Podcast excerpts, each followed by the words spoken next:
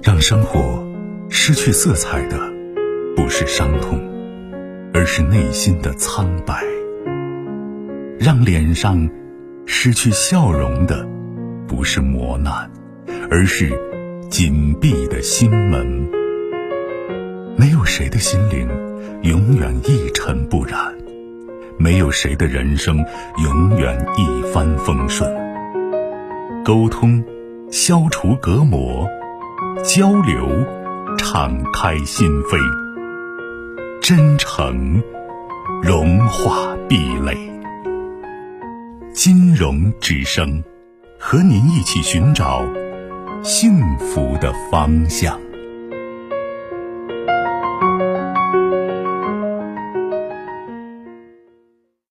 你好，这位朋友，晚上好。哎，金融老师是我吗？嗯，是您电话，请讲。嗯。您辛苦了，那个我想向您咨询一下我的就感情问题。嗯，嗯，是这样的，我是八八年的，有一段短婚，然后未育史。我的男朋友是九一年的，然后呢，就是我昨天向他提出了分手，他现在一直在挽回我，我现在很纠结，不知道要怎么办，想请您给我出个主意。为什么呢？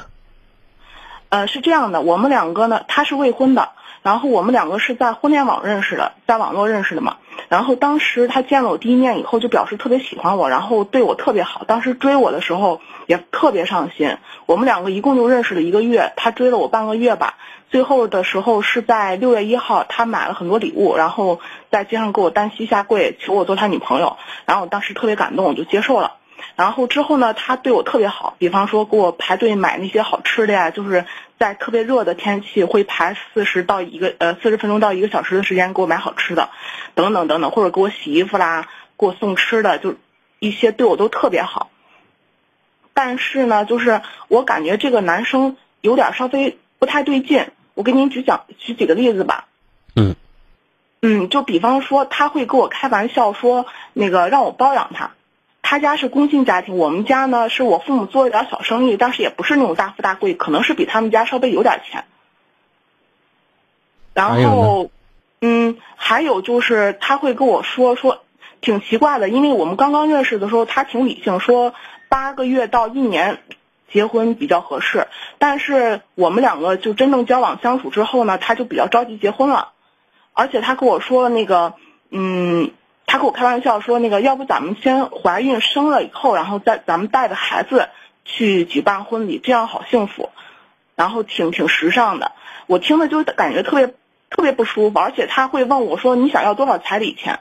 然后还会跟我开玩笑说：“要不然你就就是就是你自己掏钱嫁过来吧。”嗯嗯，还有还有一个事儿就是那个前两天他给我微信突然转了一千块钱。当时我不知道怎么回事儿，我就问他，我说你怎么了呀？他说那个呀，我转错钱了，你给我转过来吧，我想转给别人呢，结果我转错了。后来我一听你也挺着急，我赶紧给他转过去了。然后他他就回我说，那个你你你怎么不给我多转点啊？嗯嗯，昨天前天的时候，我我我和他去他朋友的一个别墅去玩去了，他朋友特别有钱，就是买了一个特别大的别墅嘛。然后那个他在那里就跟我说说，哎，你让你爸妈也给你买一套呗，就是种种这这些事儿，这这个事儿对于我来说就是比较比较大的了。然后还有一些小事儿，就是他追了我之后，追到手之后，然后就那个就是一些小细节就不像之前那么上心了。比方说我想看个什么电影，我给他截图过去，他就告诉我，哎，这个电影挺好的，然后就没动静了。或者是他给我出去之后，那些车费什么的，他又问我你有没有零钱。现在现在车费不是都是扫二维码可以付吗？也就几块钱。他问我有没有现金，我会给他现金，然后他他就给那些收收费员什么的，就些小细节。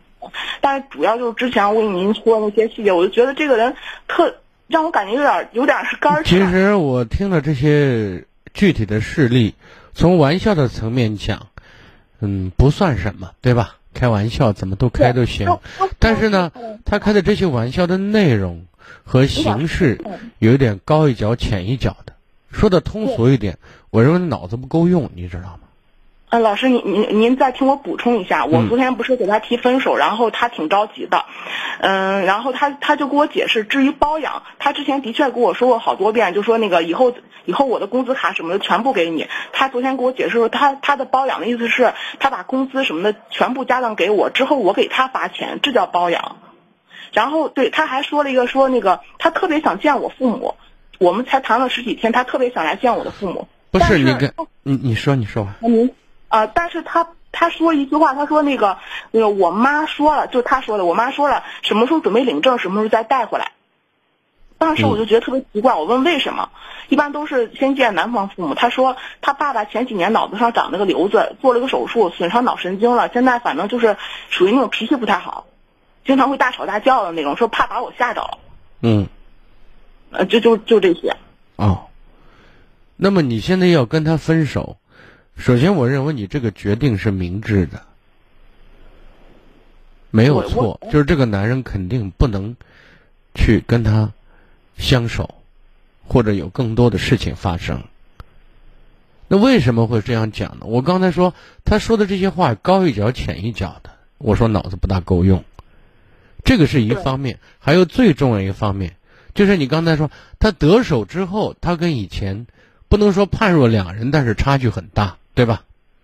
嗯，也不是说差距很大，就是不像之前那么上心了。是的，所以呢，我现在想说的意思是，你发现一个人他对另外一个人很上心，就追求的时候，呃，尽其可所能的去让对方开心，这个我觉得也没有什么不对。但是呢，这里面一个是落差的问题。第二个呢，就是他对周围人的相处问题，就是和别人怎么相处，对别人的一种态度和看法的问题，尤其是对别人的态度和看法，比较能够全面的或者客观的反映这个人的品行，知道吗？您说这个人品行有问题吗？不是，我认为他至少很不成熟，有点像一个巨婴的感觉。嗯，这是我的。我的了解，但不是说巨婴就一定说家里面很富有能培养出巨婴，就是很多人很多家里经济状况不好的家庭呢，他也会学会呢打肿脸充胖子，把自己的孩子培养的跟富二代一样，知道吗？其实不可以的。但是他说那些话那些内容，我说玩笑可以开，但是那些内容的确是不靠谱。就是我认为至少他不成熟，你说他多坏吧，也不能这样讲，对吧？也反映出了他并不老道，他的天真和幼稚在这方面有所显现。但是我觉得过日子，咱不能说弄一个训练场，把这人训练成一个成熟的、一个理性的、有担当的男人，你没那时间。再说这个很难的。您说他不是在图我我什么东西吗？我就一直感觉他是在图我什么。你也在图他的恋爱的过程是有所图的，这是正常的，知道吗？你不图吗？他好像不是在图我的这个，就是图这个人很重要，图外在的物件，我认为这个爱情就值得考虑了。对我，他给我的感觉就是他不是在图我这个人，他是在图我背后的是实力。如果你有这种感觉，我觉得，就他目前所做的这些事情和说的这些话，我觉得没有必要继续进行下去，也没有进行所谓的再再考察一段时间，对吧？嗯，我觉得没有必要。